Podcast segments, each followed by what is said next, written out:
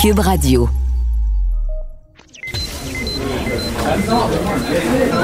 Silence. Veuillez vous lever. La cour présidée par l'honorable François-David Bernier est déclarée ouverte. Entrez dans les coulisses de la justice. Écoutez, vous serez pas jugé. Ils appellent à la barre les acteurs de l'actualité. Oui, votre honneur. Avec François-David Bernier. Avec François-David Bernier. Avocat à la barre. Cube Radio. Bonjour, bienvenue à l'émission. Aujourd'hui, nous parlons des caméras portatives. On-t-elle la cote? Les policiers qui portent des caméras, ça se fait aux États-Unis. Ici, on en parle avec François Doré, euh, ex-policier de la Sûreté du Québec à la retraite. On va essayer d'évaluer est-ce que ça serait bon ici pour nous aussi. Euh, ensuite de ça, euh, Sophie Gagnon va être avec nous pour parler euh, de Jury Pop que vous connaissez. Euh, vient nous parler des agressions sexuelles et des mises en demeure qui serviraient d'outils de peur. Ensuite, Avocat sans frontières qui, qui a 18 ans. Euh, il y a Maître Pascal Paradis qui vient nous expliquer un peu euh, que fait son organisation et l'importance d'avocats de, euh, sans frontières. Et on commence l'émission avec Maître Vincent Montmigny qui revient sur le, drame de l'Halloween à Québec. Euh, en, lien avec la, tuerie. Euh, comment ça fonctionne, les demandes avec la défense pour la, maladie mentale? Attention, vous allez rentrer dans les coulisses de la justice. Vous écoutez. Avocat à la barre. La semaine dernière, on a vu la comparution de Carl Giroir. Bon, euh, on appelle ça communément maintenant la, tuerie de l'Halloween euh, à, Québec, euh, le drame vécu pour la ville, pour des personnes, des victimes.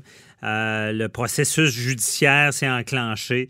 la semaine dernière, il y avait une comparution et il y a une demande qui était faite pour évaluer sa santé mentale.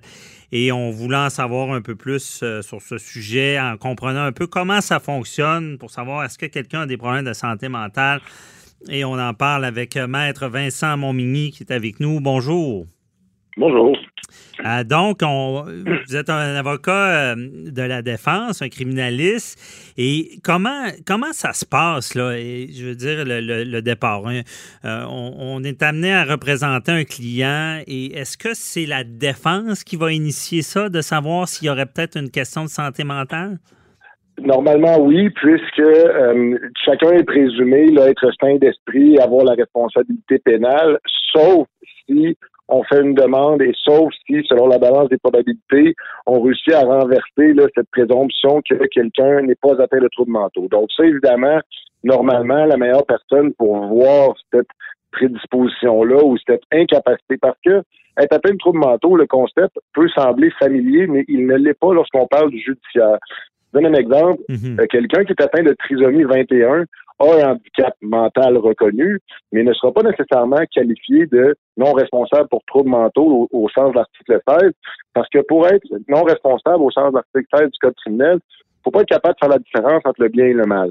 Or, vous constaterez que dans les événements où il y a des euh, gens qui ont des troubles mentaux qui commettent des crimes, les gens atteints de trisomie sont à, peu près absents de cette scène-là parce que c'est des gens qui, oui, ont un handicap, mais sont capables de différencier le bien et le mal. Leur lacune se situe à d'autres endroits. Mhm. Donc, ce n'est pas tout que de dire que la personne a un trouble mental, donc elle sera non responsable. Il faut, une fois que, et vous le disiez, c'est souvent l'avocat de la défense qui est le mieux placé pour voir qu'il y a une problématique.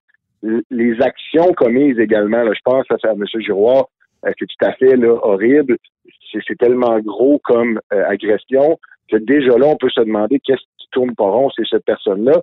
Mais quand la personne qui le représente voit que, bon, mais ce qu'on voit souvent, ça va être, écoute, j'entends des voix qui m'ont dit de faire ça. Oh, là, on a, une, on a une fenêtre d'alarme parce que la personne qui entend des voix, normalement, les voix, elle va les associer à Dieu, au diable, à une puissance supérieure qui lui impose de faire des gestes. Et là, à ce moment-là, il pense que ce qu'il fait, c'est bien il se les fait dicter par une puissance supérieure. Alors évidemment, ces voix-là ont rarement quelque chose d'intelligent à dire ou quelque chose de bien à dire. Euh, c'est souvent mhm. des voix qui vont suggérer, euh, euh, fortement inciter une personne à commettre un crime. Donc, si cette personne-là est sous l'impression qu'elle fait ce qu'elle a à faire parce qu'une voix divine lui a dit, clairement, elle se situe pas bien dans ce qui est bien ou ce qui est mal. Donc, c'est toute une dynamique. Et, et, et c'est ça le critère, c'est est-ce que la personne comprend que ce qu'elle a fait, c'est mal? Et est-ce qu'elle le comprenait au moment des événements? Ça, c'est une, une, précision qui est importante également. Lorsqu'il commet le crime, il faut vraiment qu'il ait plus cette conscience-là, pas avant, après, mais vraiment quand il fait le geste. Là. Voilà, parce que quelqu'un peut avoir, je suis pas expert en troubles mentaux, mais on en voit là dans, au, jour le jour dans nos pratiques, il y a des euh, troubles mentaux dissociatifs qui vont faire que ben, la personne est presque normale au jour le jour et suivant certains déclencheurs, ça peut être des déclencheurs euh, émotifs, des déclencheurs pharmaceutiques, un arrêt de prise de médicaments, etc. Là, on va perdre contact avec la réalité. Et là, ça, c'est un dilemme qui est encore plus difficile à résoudre parce que si elle n'avait s'il se présente devant un expert suivant la demande de son avocat et que l'expert dit ben non, il comprend ce qui est bien, ce qui est mal, aujourd'hui je l'interroge et il fait la différence, mais qu'on est capable de prouver qu'au moment des événements, il n'y avait pas cette conscience-là. Alors là, on retourne encore dans l'article 16, même pour quelqu'un qui aujourd'hui comprend le bien du mal. Hmm. Donc c'est très, il y a beaucoup de subtilité là, à cette, à cette euh, procédure-là. Est-ce que l'élément de la drogue ajoute de la difficulté? Ceux qui consomment? Évidemment. Par contre, ça peut pas être. Euh, il existe des défenses d'intoxication volontaire, donc quelqu'un qui s'est intoxiqué à la drogue lui-même de mhm. façon volontaire, mais qui a eu une intoxication qui est tellement extrême que ça frôle ou en fait c'est associé aux troubles mentaux. Ces défenses-là sont excessivement restrictives dans leur application parce que ce serait beaucoup trop facile pour un accusé de dire excusez-moi, j'étais complètement gelé, ou mhm. excusez-moi, j'étais complètement sous, ce serait une défense là, qui finirait par être un peu adhérente, c'est-à-dire que notre propre décision de consommer nous a permis d'échapper à la justice. C'est pas ça que le législateur veut, mais ce qu'on peut voir comme prise de drogue, c'est quelque chose qui était inattendu. Quelqu'un qui consommerait un stupéfiant, bon, c'est pas légal, c'est pas bien, mais qui ça aurait comme effet de démarrer une schizophrénie, le fulgurant. Ça s'est déjà vu. Mmh. Euh, je pense, je pense à une émission là, qui passe, c'est mon fils, mais qui passe, une personne qui a consommé euh, de l'ecstasy ou, ou, des méthamphétamines et ça, ça a déclenché une condition qui était préexistante, mais qui aurait probablement pas eu cet éclat-là, ni tété cette, cette intoxication-là.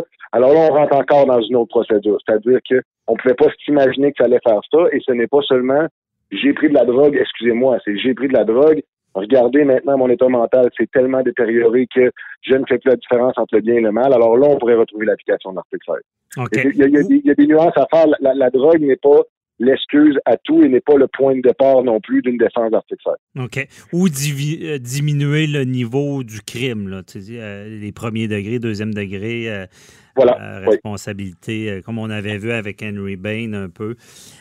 oui, tout à fait, tout à fait. En, fait, c'est exactement ça. C'est ce qui pourrait faire la différence. On ne serait pas sous l'égide de l'article 16, on serait sous l'égide de la préméditation. Est-ce que la personne était capable de préméditer ses gestes, était capable de vouloir les conséquences de ses gestes? Mhm. à l'intérieur d'une défense qui, évidemment, n'est pas basée sur le bien du mal, mais bien ce que je prévoyais les conséquences. OK, je comprends. Et euh, ben justement, on est la semaine d'Alexandre Bissonnette, c'est un peu ça. Lui, jamais ça a été le cas. Moi, j'avais assisté au procès, puis les, les experts, c'était autant de défense quand, que la couronne euh, disait bon que non pour eux c'était pas un, cas de, non responsabilité criminelle. Euh, Maître Monmigny, ça m'amène à ma question comment comment ça fonctionne concrètement dans le sens que bon la défense vous faites la demande et euh, par la suite l'expertise arrive. Est-ce que c'est automatique que la couronne va en faire une de son bord ou des fois les experts se parlent directement? C'est pas automatique, c'est fréquent. Euh, évidemment, euh, il y, a des experts qui vont voir les choses d'une façon, d'autres experts vont les voir d'une autre façon. Vous savez, il y a toujours deux, on le sait, il y a toujours deux couvertures à un livre. À la cour, on a les mêmes, on a les mêmes faits, la poursuite et la défense, mais on plaide jamais la même affaire. Mhm. On s'entend à peu près jamais.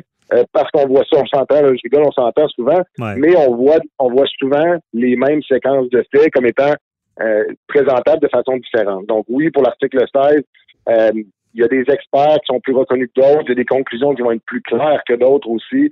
Euh, il y a des gens qui, suite à l'évaluation, c'est clair comme de l'eau de roche que ces gens-là ne sont pas responsables.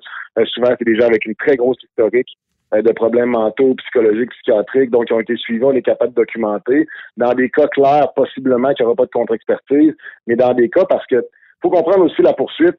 C'est un rôle important, la poursuite, qu'on garde bien, là, finalement, du bien, du bien commun là, et de la, mhm. justice.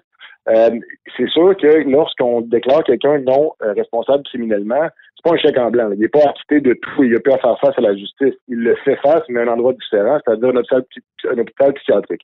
Mhm. normalement, les gens qui sont déclarés non responsables vont être référés à Pinel pour une durée indéterminée ça reste de la détention. Ces gens-là ne sont pas libres comme là, ça reste de la détention, mais c'est beaucoup moins restreignant qu'une peine au carcéral et les possibilités d'être libérés sont plus rapides, du moins, on parle pas d'une couple de mois, mais euh, dans le cas d'un meurtre, là, on parle peut-être de moins de 25 ans versus une libération conditionnelle lorsqu'on a fait du carcéral. Mm-hmm. Donc, les procureurs, eux, veulent s'assurer qu'on va pas remettre quelqu'un en liberté qui est dangereux. Je comprends que quand on l'envoie à Pinel, il va avoir une batterie de tests, souvent médicaments. Et la solution pour ces gens-là, c'est dans la plupart des cas une médication bien prise et assidue. C'est souvent malheureusement le problème et ça pourrait être autre quelque chose qui peut également euh, intervenir. Est-ce que la personne a arrêté de se médicamenter alors qu'elle savait qu'elle devait prendre les médicaments?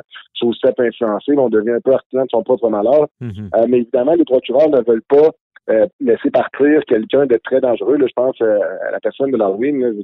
C'est tellement questionnant et tellement brutal comme crime. On ne veut pas que ce gars-là se promène là, euh, dans la rue, sauf s'il est complètement soigné, sauf s'il a été évalué et gardé en établissement suffisamment longtemps pour réduire, voire même anéantir le risque, parce que les procureurs, quelque part, euh, ils ont ce travail-là à faire aussi, réduire le, réduire le risque, réduire la criminalité, s'assurer du bon ordre. Évidemment, les policiers l'appliquent, mais les procureurs ont un rôle de premier plan de voir qui est potentiellement dangereux, qui on doit soigner versus qui on doit tout simplement enfermer là, sans, traitement, sans rien, pour le punir parce qu'il savait ce qu'il faisait. Mm-hmm. La protection du public. Euh, euh mon mini, euh, sentez-vous à l'aise de répondre, mais on je vais un peu plus large. Est-ce que dans votre pratique, vous constatez que le, système en santé mentale, des fois, il est peut-être pour quelque chose? Parce qu'on s'entend que ces gens-là qui ont été euh, agressés, tués, et là, on se rend compte que c'est quelqu'un qui a des problèmes de maladie mentale, on se dit, on est la famille, on se dit comment ça? Comment ça, il n'était pas soigné? Ah, clairement. Je veux dire, et, ça doit être particulièrement fâchant d'être une famille d'une victime et de voir qu'il y avait eu des signaux d'alerte, des, drapeaux rouges, là, et que malheureusement, faute de ressources, un lien qui n'a peut-être pas de commune mesure. On se souviendra la jeune fille qui était décédée là, dans le sous-sol de ses parents, qui était victime d'une mm-hmm. maltraitance là, sans nom. Il y avait eu plusieurs signalements à la DPJ, mais par trop de gens dans le système, pas intervenant, ça a passé dans les craques du tapis. Finalement, l'horrible est arrivé, elle est décédée. Et ça, je trouve ça aberrant que de nos jours, des enfants meurent de faim ou de maltraitance. Bien, le, système est en ce moment surtout, et je discutais avec certains juges, là, même cette semaine, la précarité là, psychologique en ce moment, elle est très, très, très présente. Depuis le COVID, l'isolement, euh, on le voit et même que au printemps, là, je rigole à dire, au printemps, il y avait l'arc-en-ciel, on se soutenait tous un peu, là, on se disait que ça allait bien aller. Mm-hmm. On le voit plus tellement, l'arc-en-ciel. Non. C'est-à-dire que les, les gens euh, sont, sont, sont, tannés, les gens... sont plus euh, sombres, là. Les, les, gens sont sombres. L'arc-en-ciel n'a plus sa place, même que c'est presque insultant. Les gens ont perdu beaucoup d'argent, les gens ont perdu leur emploi. Mm. Et on ne sait pas sur quel pied danser, ne serait-ce que les réunions de famille c'est la seule petite joie qu'on a. Les restaurants sont fermés, les gyms sont fermés, les, magasins sont ouverts, mais les, centres d'amusement pour les enfants sont fermés. On, attend ça un peu et on ne sait pas si on va se faire dire deux jours avant, ben non, just too bad, restez chez vous. C'est en ce moment, on le sent et on voit la, la cour de.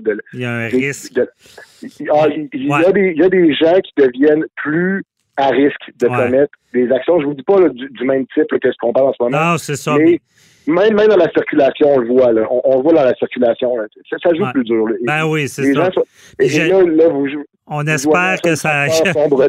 ben oui, puis qu'on n'ira pas dans le pire. Là. Mais, mais, mais, c'est questionnant. Oui, le système déborde en ce moment. Alors, alors, alors, nécessairement, on se dirige pas vers du mieux parce que on n'aura jamais, dans n'importe quel état, on n'aura jamais les ressources pour soigner tout le monde, que ce soit dans la tête, dans le corps ou peu importe. Sauf qu'il faut que ces gens-là puissent intégrer le système. Et des gens qui ont des troubles mentaux, mais ce n'est pas nécessairement les plus outillés par eux-mêmes ouais. pour se diriger vers, vers ces systèmes-là. Alors, ça prend là, des ressources autour et malheureusement, en ce moment, et c'est pas de la faute à personne, en ce moment, ça déborde. Ça déborde de la pleine capacité. Effectivement. Euh, J'espère qu'on va apprendre de nos erreurs aussi, puis on, on espère que euh, c'est- ça, ça- ça- on, on- on espère le mieux, mais c'est sûr qu'il y a un risque plus élevé. Merci beaucoup, euh, Maître Vincent Montmigny, très éclairant. ça fait plaisir. Bonne journée, bye bye. Merci, bonne journée, au revoir.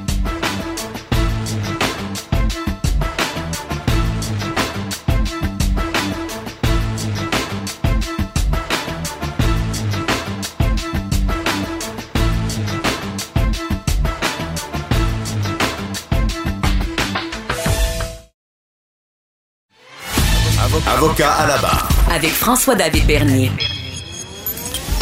Des avocats qui jugent l'actualité tous les matins. Êtes-vous pour ou contre les caméras corporelles euh, sur les policiers? On voit ça beaucoup aux États-Unis. Euh, ça peut avoir euh, des avantages, évidemment. Euh, je veux dire, euh, une image vaut mille mots. Euh, L'enregistrement peut aider dans des enquêtes sur ce qui s'est passé. Certains crient à l'injustice disant que c'est des atteintes à, à la vie privée. Euh, là, on se rend compte que les caméras ont la cote. Les Canadiens sont supposément largement favorables à cet ajout-là. Euh, il y a, dans le fond, le port de caméra corporelle par les policiers perçu très favorablement à travers le pays. Euh, c'est notamment considéré comme un outil pour réduire les risques de bavure, de, de, profilage racial, des choses comme ça. Euh, au Québec, on avait fait un test qui n'était pas tant concluant, mais on voulait en savoir un peu plus avec quelqu'un qui connaît le domaine, notre analyste policier François Doré. Bonjour. Bonjour, M. Bernier. Ah, merci d'être là. Donc, euh, c'est- un bon débat. Euh, euh, vous, euh, vous voyez ça comment, les caméras corporelles? Ben, c'est pas la première fois qu'on entend parler des caméras corporelles. Il y a eu des projets pilotes au Québec, au Canada aussi. Oui, ça existe aux États-Unis. C'est toujours dans l'application de la chose et la raison pour laquelle euh, on veut le mettre en application ou on veut l'apporter. Mhm. C'est sûr que les arguments qui sont soulevés concernant bon euh, la protection du citoyen contre les bavures policières, contre la violence injustifiée, contre le racisme, racisme systémique dont on parle beaucoup ces temps-ci, Mhm. euh, ça pourrait être une forme de protection. Mais c'est aussi une forme de protection pour, puis là on va le regarder de l'autre côté, pour le policier qui peut se faire accuser à tort, parce que c'est déjà arrivé, d'avoir justement été soit raciste, soit violent ou euh, incorrect. Alors, ça joue des deux côtés. Mhm. Et là, évidemment, ben, il y a toujours la question de à quel moment est-ce qu'on la met en action, cette caméra-là? Qui la met en action? Qui a le pouvoir de euh, la débrancher ou du moins de l'arrêter? Et à quel moment on le fait? Est-ce qu'on aurait le- l'action complète où la caméra est impliquée? Et à ça s'ajoute, puis je pense que je l'ai lu dans l'article aussi, à ça s'ajoute la protection de la vie privée qui, ma foi, euh, est très importante Mhm. là-dedans. Alors, Comment est-ce qu'on fait ça? Est-ce que la caméra est en marche tout le temps ou à partir d'un moment donné, qui le décide? Parce que ce qu'on veut pas. Ben, un, je pense, comme vous dites, ça peut protéger le policier parce que de plus en plus, qui n'a pas un cellulaire avec une belle caméra ces temps-ci? On a vu beaucoup de, passants filmer des policiers, mais le problème, c'est que des fois, on se rend compte que euh, le, le, de, de, de l'événement est sur le web, par exemple puis on appelle ça scindé. Dans le fond, il y a seulement une partie. Mais effectivement, euh, euh, est-ce que si le policier a le pouvoir de l'éteindre, est-ce qu'il peut l'éteindre euh, pour, pour, pour, pour, se protéger puis faire des mauvaises choses? Mais d'après, d'après vous, euh, M. Doré, si, où est, où est la, la ligne là-dessus? Là? La ligne est difficile à tracer parce que il y a, y a, y a autant d'exemples d'un côté que de l'autre où c'est bon ou c'est moins bon. J'en veux pour exemple, c'est aux États-Unis où à un moment donné, un policier a désactivé sa caméra pour planter de la preuve dans une, une recherche de stupéfiants. Mm. Sauf que son collègue, lui, il n'avait pas désactivé sa caméra. Fait ah. que, mm, okay. que ça, ça ouais. Euh, D'un autre côté, il y a de ça quelques années, dans le Journal de Montréal, vous vous souvenez l'itinérant, le jeune itinérant qui était gelé à la sortie du métro oui. et que le policier avait menacé de l'arrêter si euh, il allait pas au show? Il avait, il avait été filmé par quelqu'un qui avait son cellulaire et j'avais écrit dans le Journal de Montréal à ce moment-là celui qui filmait, là, il n'aurait pas pu aider le jeune à la place ou il n'aurait pas pu aider le policier. Mhm. évidemment, ça avait soulevé, ça avait soulevé un certain débat. Mais c'est difficile de tracer la ligne. J'ai pas la réponse précise. Moi, je pense que ça pourrait être utile. Ça pourrait aider à désamorcer des situations. Euh, tant du côté des policiers, parce qu'on sait qu'il y en a qui sont pas corrects, Mhm. tant du côté des citoyens, parce que c'est la même chose. C'est c'est un microcosme de la société, la police, les citoyens. Ça vient, ça vient de, de, de tout bord du côté. Toutes les personnes en font partie de la population et les policiers ben, sont représentatifs de ça. Alors, euh, Mais où, on trace, la- où on trace la ligne, c'est dur. Ben, c'est sûr. Puis Là, je pense au dossier de George Floyd, là, le- aux États-Unis, le, le- le policier Oui. qui a mis le genou sur le cou, la, la personne qui criait à l'aide, il y avait les collègues qui faisaient rien. Et là, on sait qu'aux États-Unis, ils ont ces caméras-là. Là, on se demande, on dit, cette personne-là savait qu'elle était filmée, mais je me demande, est-ce que ça change le comportement des gens? Est-ce que peut-être que ces gens-là, à ils oublient qu'ils sont filmés? Ou est-ce qu'ils peuvent être moins efficaces parce qu'ils sont filmés puis qu'ils veulent pas mal paraître? La possibilité existe, mais dernier. Euh, oui, il y en a qui vont oublier, qui sont filmés. Celui, ben, Floyd, George Floyd, le policier, il avait quoi de main d'un poche, il avait le genou, puis il regardait, puis attendez, Ouais. c'est quoi, c'est huit, huit minutes. Ses collègues, euh, de façon très inhumaine, ont rien fait. Floyd est mort. Euh, je regrette, là, mais ça, c'est, non, c'est, C'est inacceptable. Là. Ouais. c'est absolument inacceptable. Puis oui, moi, je suis d'accord que les interventions soient filmées de par la population ou par les policiers, mais euh, en respectant certaines normes, la, la vie privée. Moi, je Mhm. pense pas que de- pour un policier, d'avoir une caméra qui est euh, en permanence fonctionnelle euh, va, va être utile. Moi, je pense Ouais. qu'il faut que ça soit l'intervention complète qui peut servir de preuve à la cour, qui peut servir de, de défense ou qui peut servir de justification pour l'emploi de bon, du, du poire de Cayenne, du bâton télescopique ou le, le simple fait de hausser la voix ou de dire à quelqu'un, regarde, c'est dangereux ce que tu fais là, là tasse-toi ou fais, autre chose. Mhm. Alors, le, Je de côté. Je comprends. Puis euh, pensez-vous que ça, ça, ça peut enlever l'efficacité du policier aussi, euh, euh, du fait qu'il est filmé, disant que bon, il y a, a peut-être toujours peur d'être euh, revérifié, analysé, parce que on le sait, hein, le policier, il, appelle ça la vision tunnel. là. quand ça arrive vite, Oui. là, il y a des décisions à prendre, puis ils doivent pas, euh, ils doivent agir, mais euh, après ça, on regarde ça avec du recul, puis on dit, ben, il aurait dû faire ça, ça, ça, mais quand ça se passe, ça se passe vite. Là. Ben, à ce moment-là, s'il y, a- s'il y a un policier qui, qui agit ou qui pense comme ça, il est peut-être pas à sa place, tout simplement. Euh, parce que c'est pas le seul corps de métier où il faut agir rapidement. Mhm. Euh, des fois, il y a, d'autres corps de métier, c'est c'est une action rapide, décisive. Alors, si le policier se met à penser, bon, j'ai une caméra, euh, les gens vont, vont penser quoi si j'agis comme ça, comme ça, comme ça? Mais le policier, il y a un coffre d'outils assez, assez vaste. Hein? Tu sais, La, la- la force nécessaire. Moi, j'ai toujours appris, là, puis euh, corrigez-moi si je me trompe, que c'est autour de l'article 24-25 du Code criminel, la force Ouais. nécessaire, c'est défini comme étant la force nécessaire pour se rendre maître d'une situation. Mhm. Des fois, c'est la voix, des fois, c'est de agripper par le poing, le- le- le- le- le- le- la main, des fois, c'est de pousser, des fois, c'est le bâton télescopique, des fois, c'est le poivre de Cayenne, puis ainsi de suite, ça peut aller jusqu'à l'utilisation de l'arme à feu. Ouais. Donc, le policier qui se met à penser qu'est-ce que les gens vont dire, non, si tu es bien formé, si ton intervention est correcte, c'est sûr que des fois, c'est pas, ça finit mal, Mhm. mais euh, si le policier agit correctement, il devrait pas y en avoir de problème, normalement. Je comprends. Et euh, disons que on- je pense qu'on peut s'entendre que peut-être le plus gros problème à la confidentialité, euh, c'est ce qu'on en matière de, de- de violence conjugale, parce que on, on sait que le domicile, euh, ce sanctuaire, euh, et là, c'est peut-être là que c'est c'est difficile. là. Comment Absolument. on intervient, tu sais, je veux dire, ils chicanent, c'est chez eux, on filme. Oui. Euh, Oui, c'est la loi le dit hein c'est le château fort de la, c'est la maison c'est inviolable ça. Il y a des il y a des raisons pour lesquelles on pourrait le faire mais il faut convaincre un juge avec un mandat des choses comme ça. Mais là lors d'une intervention en violence conjugale vous le citez très bien que devrait faire le policier? Alors un des deux conjoints dit euh, l'autre m'a battu l'autre dit non c'est pas vrai qu'est-ce qu'on fait avec ça? Mhm, qu'est-ce qu'on fait? Il ne faut pas que ça devienne public, ça c'est sûr. Ben oui, ça c'est certain, mais c'est ce qui est, ce qui fait peur. On sait que la vidéo existe. Là, je comprends mhm. qu'on on est supposé avoir des garanties de, que, que, ça sortira jamais public. Que, qu'est-ce qu'on fait avec la vidéo?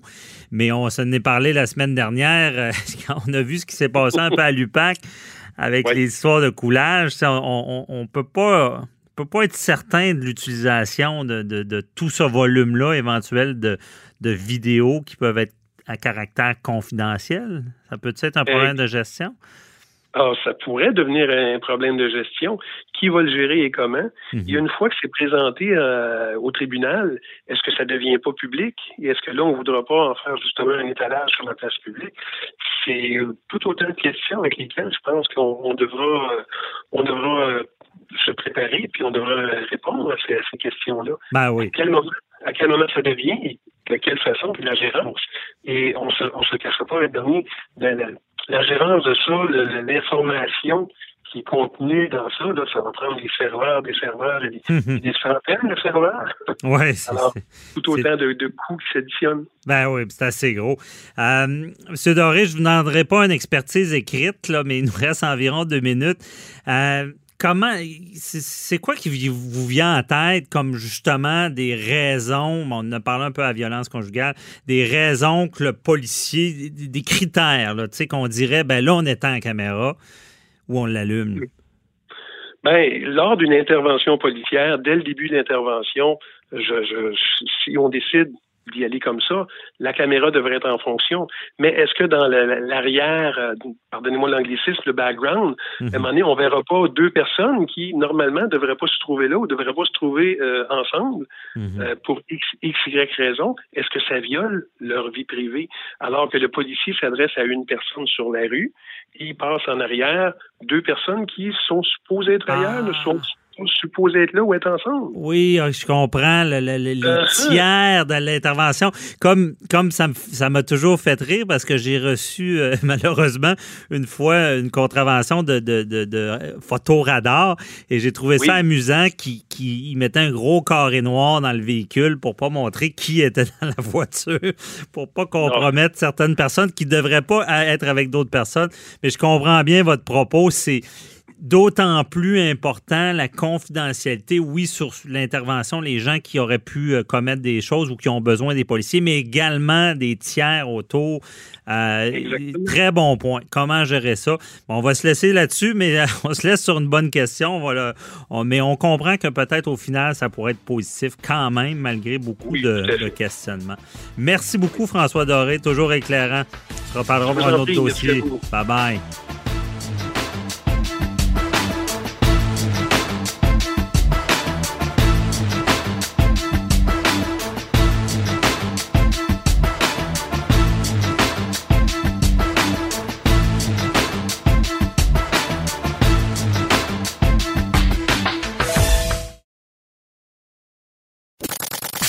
Avocat à la barre. Avec François-David Bernier. Avec François-David Bernier. Vous avez vu euh, cet été toute la, vague de dénonciations d'agressions sexuelles qu'il y avait. Euh, il y avait un site, là, dit son nom, où est-ce qu'on dénonçait un agresseur. Euh, ben, ça avait démarré avec l'histoire de Marie-Pierre Morin et de Safia Nolin. Et euh, bon, en cette matière, c'est toujours délicat hein, parce que, euh, on le sait, on est dans une époque qui n'a aucune tolérance sur ce genre de geste-là, ce qui est très bon, puis ce qui a été initié beaucoup par le mouvement Moi aussi, qui a eu un, autre souffle cet été. Mais on se rend compte que dans ce domaine-là, il, y a quand même la, vague s'est essoufflée parce qu'il y a beaucoup de, de réactions, de mise en demeure en diffamation. On essaie de trouver le juste milieu là-dedans. C'est sûr qu'on n'est pas pour les accusations qui seraient non fondées, mais on ne veut pas que les, victimes soient bâillonnées par des recours. Euh, et on en parle avec euh, euh, Maître Sophie Gagnon de Jury Pop qui est avec nous. Bonjour. Bonjour. Donc, euh, vous, vous, bon, on rappelle, Jury Pop, euh, vous, vous êtes au cœur de ce, de ce, ce, mouvement-là, dans le sens que vous, vous êtes maintenant, euh, vous avez une ligne permanente pour les gens qui vivent, qui ont vécu des agressions, pour les guider. c'est en, en, fonction mais en, ce moment, maintenant. Oui, ben en fait, plus qu'une ligne, on offre carrément des services juridiques complets, là, gratuits, confidentiels. On fait absolument tout sauf de la représentation devant les tribunaux. Donc, on a une centaine d'avocats, d'avocates que Juripop a recrutés, formés, qui offrent ces services-là gratuitement aux personnes qui ont vécu des violences sexuelles grâce euh, à une subvention du gouvernement du Québec. OK, je comprends. Donc, c'est vraiment, euh, ça a beaucoup évolué. Ce genre de système-là euh, n'existait pas. Je me rappelle avant, vous faisiez des cliniques dans le métro pour informer les gens. donc, ça s'est concrétisé en de quoi de permanent. Et là, est-ce que, est-ce que ce mouvement-là s'est essoufflé à cause des mises en demeure, euh, des, de, poursuites qui ont été faites en diffamation? Euh, ce serait difficile pour moi de répondre à ça. Je pense que comme tout mouvement, ça s'épuise un petit peu naturellement. Mais ce qui est intéressant, c'est que, bon, ben évidemment, chez Juripop, nous, au mois de juillet, le téléphone ne dérougissait pas. On recevait un appel à toutes les 20 minutes. Euh, mais encore aujourd'hui, euh, c'est, des centaines de dossiers par mois qu'on continue euh, d'offrir, donc des centaines de personnes qui viennent nous voir pour connaître l'endroit en matière de violence sexuelle. OK. Donc, il y a une diminution, mais c'est toujours quand même. Et, et c'est quoi le. Parce que je suis curieux, j'ai suivi ça depuis longtemps. Et avec votre avec euh, ce genre de, suivi-là, j'imagine ça doit tellement être plus facile pour les victimes maintenant. Parce que moi, il y a une époque, je me rappelle, euh, on n'était pas sûr si on se faisait recevoir une brique un fanal au, poste de police. On ne savait pas sur qui on tombait. Euh, est-ce que là, dans, vous constatez que ça s'est beaucoup amélioré, la prise en charge des, des victimes? Il y a eu énormément d'améliorations, je dirais, dans les dernières décennies. Euh, vous parlez ben, de la formation des différents intervenants du système de justice, dont la police fait partie. Puis vous avez raison, à Montréal, entre autres, euh, ben, les policiers, les policières qui recueillent les, les, déclarations en matière de violence à caractère sexuel, souvent vont être dans des escouades spécialisées. Donc, c'est des gens qui sont là volontairement, qui sont formés. Euh, même chose pour, euh, pour, dans certains palais de justice, les procureurs de la couronne. Le droit aussi a beaucoup évolué. Euh, il y avait une époque où un avocat de la défense pouvait poser à peu près tout et n'importe mhm. quoi comme question aux, aux, plaignantes en contre-interrogatoire. Ce n'est plus le cas. Euh, puis c'est sûr que c'est des, des, des, avancées là, qui sont au bénéfice des, des personnes survivantes et des victimes. Oui, je comprends. Ben, c'est intéressant de savoir ça puis de, voir votre constatation. Moi, ça, ça, me rassure parce que on l'a longtemps dit, c'est très important la prise en charge. Mais quand on parle justement, bon, il y, a une plainte, des fois, ben, on a vu euh, euh, ce qui est du système de justice pas trop à, dire de ma part dans le sens que, bon, quelqu'un fait une plainte, a suivi son cours, est-ce qu'il y a procès? Et là, euh, on arrive à des résultats. Mais là, si on parle de tous les, gens qui veulent dénoncer parce que sur la place publique, pour vous, est-ce que c'est problématique? Mais ce qu'on a vu, nous, euh, cet été, c'est que la vague portait bien son, nom. C'est des personnes qui étaient vraiment emportées par le mouvement social. Euh, et qui avaient euh, envie ou qui sentaient le besoin de partager euh, sur les réseaux sociaux. puis très rapidement, le téléphone s'est mis à sonner chez pas parce que ben, dans certains cas, il y a des personnes qui recevaient des mises en demeure en diffamation. Euh, puis il y en a d'autres qui nous appelaient avant de dénoncer sur les réseaux sociaux parce qu'elles se posaient la question de savoir bon ben qu'est-ce que ça implique pour moi juridiquement, légalement de dénoncer? Est-ce qu'il y a des risques associés à ça? Ben, c'est sûr que la réponse est oui. Puis notre rôle comme avocat, comme avocate, c'était de les, conseiller, de les renseigner sur ces différents risques-là pour qu'elles puissent prendre une décision éclairée à la lumière du, droit. Mm-hmm. Je comprends. Euh, je ne veux pas vous mettre dans, dans, une mauvaise position, mais euh, chez Jury Pop, comment vous voyez ça? Euh, est-ce que pour vous, il y a une ligne à tracer entre la diffamation et la dénonciation? Ben nous, on est des avocats, des avocates. alors la, la réponse qu'on donne à cette question-là, c'est celle qui est fournie par les tribunaux. puis en fait, je vous dirais que souvent les personnes qui nous appellent sont, sont surprises d'apprendre au Québec ben on peut être poursuivi en diffamation même si on dit la vérité. Euh, Mhm. en fait, la question que les tribunaux vont se dire, c'est qu'ils vont évidemment regarder si les propos qui sont avancés publiquement sont vrais ou non. Euh, mais même s'ils sont vrais, euh, ben d'abord, s'ils sont faits dans un esprit de vengeance ou pour calomnier quelqu'un, ben on peut là, être oui, on peut être condamné à des dommages en diffamation. Mhm. Mais même si mais même si c'est pas fait dans l'intérêt de nuire, les tribunaux vont également se poser la question de savoir si euh, le public a un intérêt à connaître ces informations-là. Donc, en d'autres termes, est-ce que c'était justifié euh, par l'intérêt public que de porter atteinte à la réputation de quelqu'un publiquement? Euh, puis cette question précise-là là, de savoir est-ce que c'est justifié par l'intérêt public de dénoncer quelqu'un sur les réseaux sociaux pour une agression sexuelle, même si c'est vrai, ben, il n'y a pas encore un tribunal qui y a répondu. Il y a différents dossiers là, qui sont en train de, de procéder devant la Cour supérieure qui vont euh, qui vont, l'espère, trancher cette question-là. Mais bref, il n'y a pas encore de réponse définitive. Alors, c'est sûr que nous, notre rôle, ben, c'est d'expliquer ce que je viens de vous dire aux personnes, puis de leur dire que le risque zéro, il n'existe pas. Euh, puis c'est de les conseiller là, dans ces, dans ces démarches-là. OK, je comprends. Donc, c'est pas encore réglé devant les tribunaux.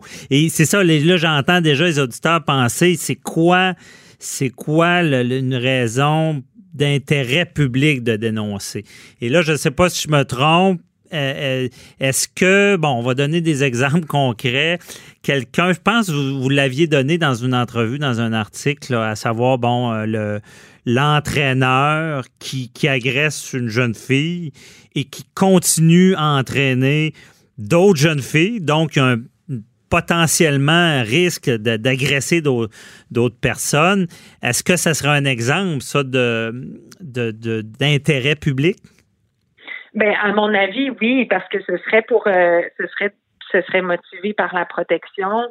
Euh, même chose si on pense à n'importe quelle relation de pouvoir, là, des médecins qui abuseraient de leur pouvoir auprès de leurs patients, des, ense- des, des enseignants.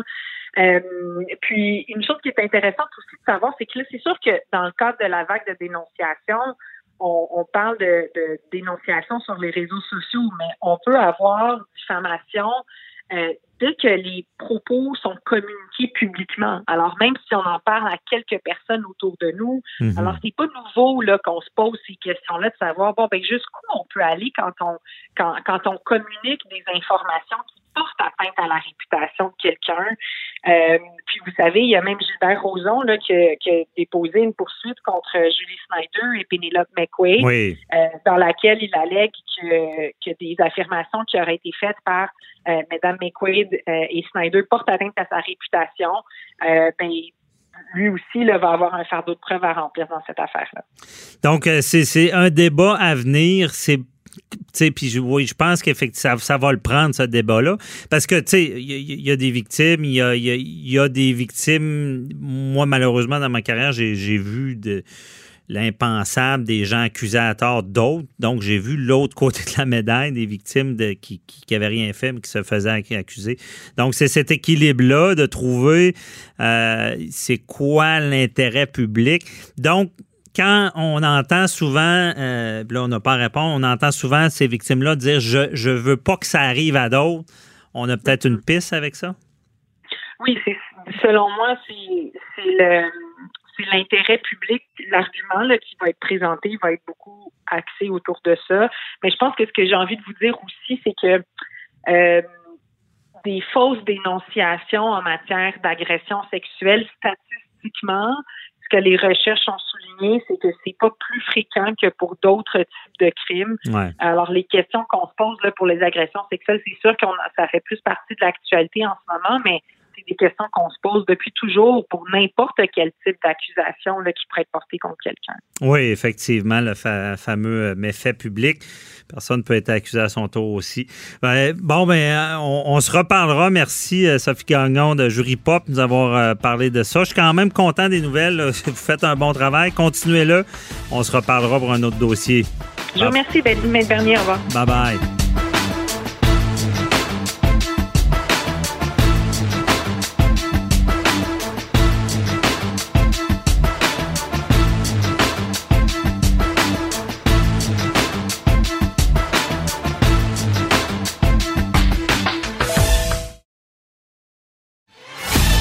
Avocat à la barre. Avec François-David Bernier.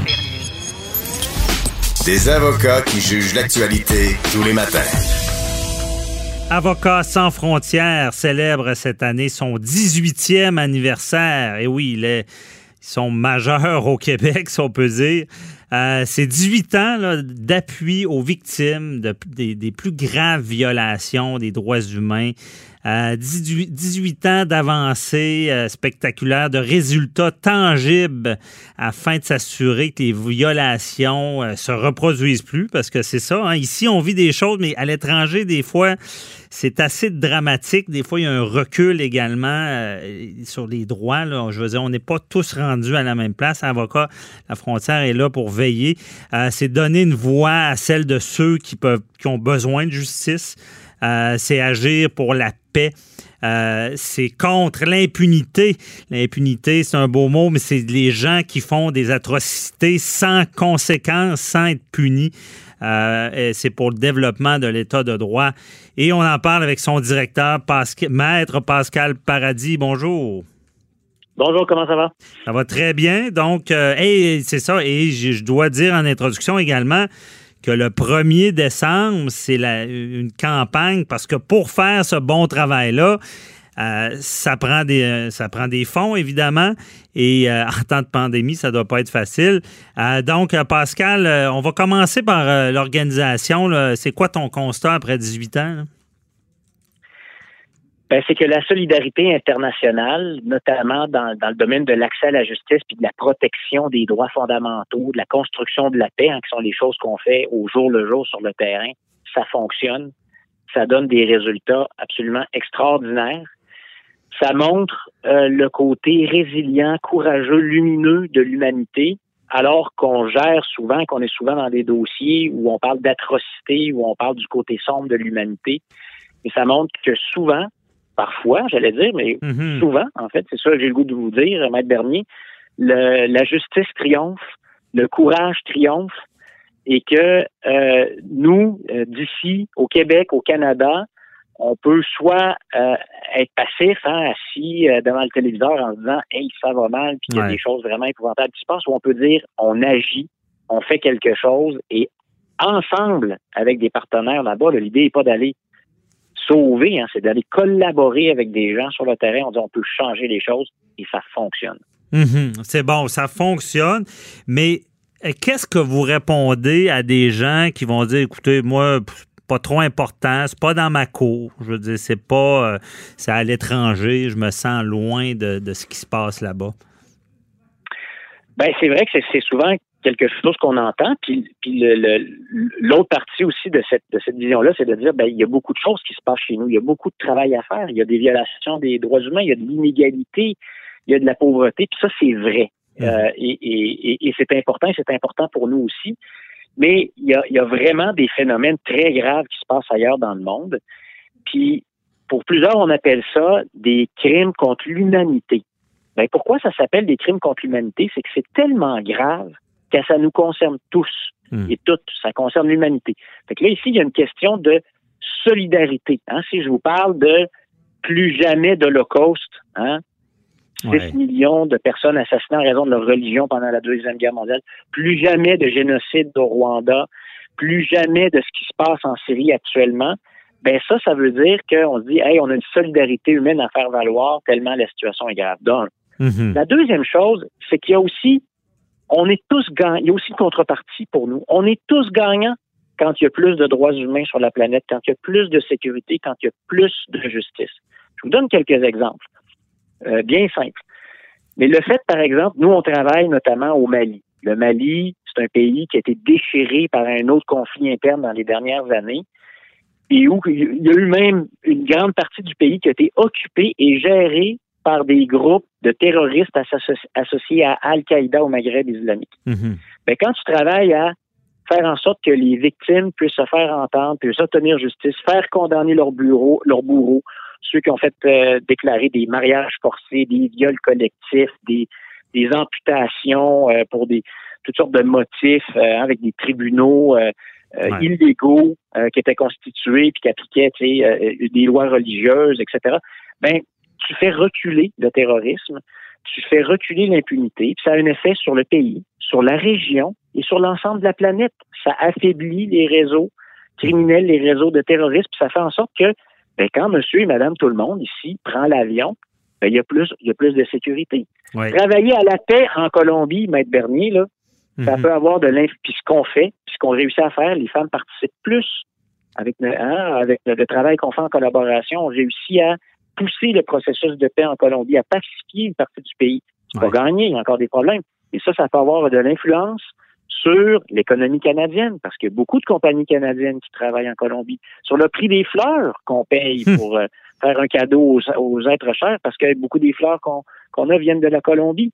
Travailler sur la traite de personnes en Amérique centrale, M. Bernier, ce qu'on fait, pouvoir vaincre les groupes criminels qui, littéralement, enlèvent des jeunes filles et des jeunes hommes à leur famille pour les faire entrer dans des réseaux de prostitution et de criminalité ça a de l'impact ici parce que c'est les mêmes groupes criminels qui sont qui opèrent ici. Puis il y a même des jeunes femmes d'ici qui se retrouvent là-bas. Puis il y a même des jeunes femmes de là-bas qui se retrouvent ici. Donc, c'est un monde interrelié dans lequel on vit. C'est bien expliqué. On comprend bien que ça nous touche euh, quasiment directement. Et euh, il y, a aussi ces, ces mythes-là, profitons-en pour les défaire. Il y, en a des fois qui disent, ben regarde, c'est une goutte d'eau dans l'océan. Parce que tout à l'heure, vous parliez de, ça fonctionne. C'est ça, c'est qui c'est pas seulement des, du travail qui reste vain. Vous avez vécu des, choses où est-ce que vous dites, OK, notre travail a fait la différence. Il y a, il y a, il y a des avancées extraordinaires. Il y a, il y a des pays qui ont été mis sur le chemin de la paix ou de la réconciliation par toutes sortes d'actions, hein, pas juste celles de notre organisation en collaboration avec nos partenaires locaux, toujours, toujours, parce que ça, j'insiste, hein, nous, on va pas mhm. faire les choses à la place des gens là-bas, on va aider, on va collaborer. Mais le Mali dont on vient de parler, ben c'est un pays où maintenant il y a une commission vérité, justice, réconciliation qui a été mise en place, qui permet à des milliers de femmes de témoigner, euh, de demander des réparations pour les violences qu'elles ont subies, de contribuer à nourrir le processus de paix, réconcilier les communautés. Euh, et, ça, donc, il y a une contribution canadienne, il y a une contribution via notamment Avocats sans frontières. Ça change tout. Même chose en Colombie. Hein. donc, il y a un processus de paix actuellement euh, auquel, on, euh, auquel on participe. Il y a une démobilisation des acteurs armés pour leur réintégration dans la vie civile, la pacification des communautés. On y contribue. On a fait condamner des dictateurs des hmm. chefs militaires qui collaboraient finalement avec des groupes armés pour faire violer des femmes, pour faire tuer des enfants. Euh, il y, a, y, a, donc il y a, une nouvelle jurisprudence qui est créée. Jurisprudence, ça, ça veut dire c'est que quand les tribunaux rendent des décisions, ça donne des modèles ouais. qui vont permettre d'être utilisés après, puis d'être répétés, puis de dire hey, ça c'est des affaires, c'est fini, on tolère plus ça. Euh, il y a des nouvelles politiques qui ont été développées euh, notamment pour contrer la violence basée sur le genre, pour donner des outils à ceux qui veulent euh, l'empêcher. Donc, il continue à avoir beaucoup de violence, il continue à avoir beaucoup de conflits, mais il y a beaucoup de choses qui avancent. Il y a beaucoup plus de normes qu'avant qu'on peut utiliser. Et, euh, et, et, les règles du jeu changent. Et c'est des acteurs, notamment comme ces, comme ces centaines de bénévoles qui donnent de leur temps avec notre organisation, avec nos partenaires, qui y contribuent. Mm-hmm. Donc oui, il faut que les gens disent il y en a de l'espoir, puis il y en a beaucoup de choses qui fonctionnent, même dans un contexte difficile euh, comme celui dans lequel ben on oui. y compris en, compte tenu de la pandémie. Ben oui, certainement. Puis ce qu'on se rend compte, c'est ça, c'est l'exemple. C'est comme on dit en bon québécois, ça, ça fait des petits, ces actions-là. Euh, non, vous expliquez très bien, euh, ceux qui se sentent détachés de ça, certainement sont dans l'erreur, surtout à vous entendre. et là, on va, on va prendre un petit peu de temps pour savoir qu'est-ce qui se passe le 1er décembre? comment, parce que la pandémie oblige, les organismes ont besoin de, se financer différemment. Mais là, euh, ça se passe pour vous le, 1er décembre. Le 1er décembre, c'est important. C'est une campagne qui s'appelle Mardi, je donne, mhm. euh, qui est pour plusieurs organisations de solidarité comme la nôtre. C'est un moment où on dit, hey, pour faire ce travail-là, on a besoin d'appui parce que nous, évidemment, tout ce qu'on fait là-bas sur le terrain, c'est gratuit. Hein, on travaille avec des communautés, c'est des gens qui ont rien, qui ont tout perdu, euh, qui sont victimes des pires injustices, des pires atrocités. Donc, évidemment, il, malheureusement, ils peuvent pas euh, supporter les processus de justice avec tout ce que ça demande comme investissement. Donc, nous, on vient pour les aider, pour contribuer à ça. Ben, c'est beaucoup grâce aux dons, grâce aux contributions des gens comme comme Madame, Monsieur qui, qui nous écoute actuellement, puis qui dit Hey, moi j'ai le goût de faire quelque chose, j'ai le goût de contribuer. Hey, c'est facile, on va sur son ordinateur, il y a des liens Internet faciles, vous allez sur notre site Internet, vous contribuez. Puis ça, là, ça nous donne des éléments essentiels pour poursuivre ça. Mhm. Pour travailler sur hein, ce qu'on lit dans le journal, ce qu'on voit à la télévision, est-ce qu'on peut faire quelque chose? Oui, on peut faire quelque chose. Alors, c'est une campagne de dons, donc de solidarité, pour qu'on puisse continuer à travailler. Ça s'appelle Mardi Je donne. Il y a un mot-clic sur Internet. Il y a, Le site, euh, nommez-le là, pour être certain que ceux qui sont à l'écoute, là, soit facile. Euh, mardi, je donne, quelqu'un qui Google va tomber sur le site. S'ils veulent taper va le tomber site, là-dessus, vous quoi? faites Avocats sans frontières, ou vous allez sur notre site. ASF, comme dans Avocats sans frontières, canada.ca, puis ça va aller, puis ça, c'est c'est un coup de main, puis en plus de savoir que les gens disent, hey, moi, je crois à cette cause-là, puis tous les dons sont bons, hein, les, les 10 dollars, les 20 dollars, ben, les 100 dollars, puis les 1000 dollars, on les prend aussi. C'est sûr. Mais tous les dons sont bons parce que euh, vous l'avez dit, là, même hey, en temps de COVID, là, nous, il y a des gens avec qui on travaille, là, des, des défenseurs des droits humains qui ont continué à faire le travail. Ouais. Il y en a qui ont contracté la COVID. Heureusement, tout le monde s'en est tiré, mais les Mhm. gens continuent parce que malheureusement, les conflits continuent pendant ce temps-là. Donc, les nous gens, nous, ils continuent à être sur le terrain à faire ce Ben oui. travail-là. Fait qu'on Dans, des, de- dans des conditions plus difficiles, on se le cachera pas parce que bouger ces temps-ci. Donc, la Terre n'arrête pas de tourner. On, on invite nos auditeurs à, à vous en- à vous encourager. Merci beaucoup, Maître Pascal Paradis. Euh, on se reparlera pour un autre dossier. C'est moi qui vous remercie, ma dernier.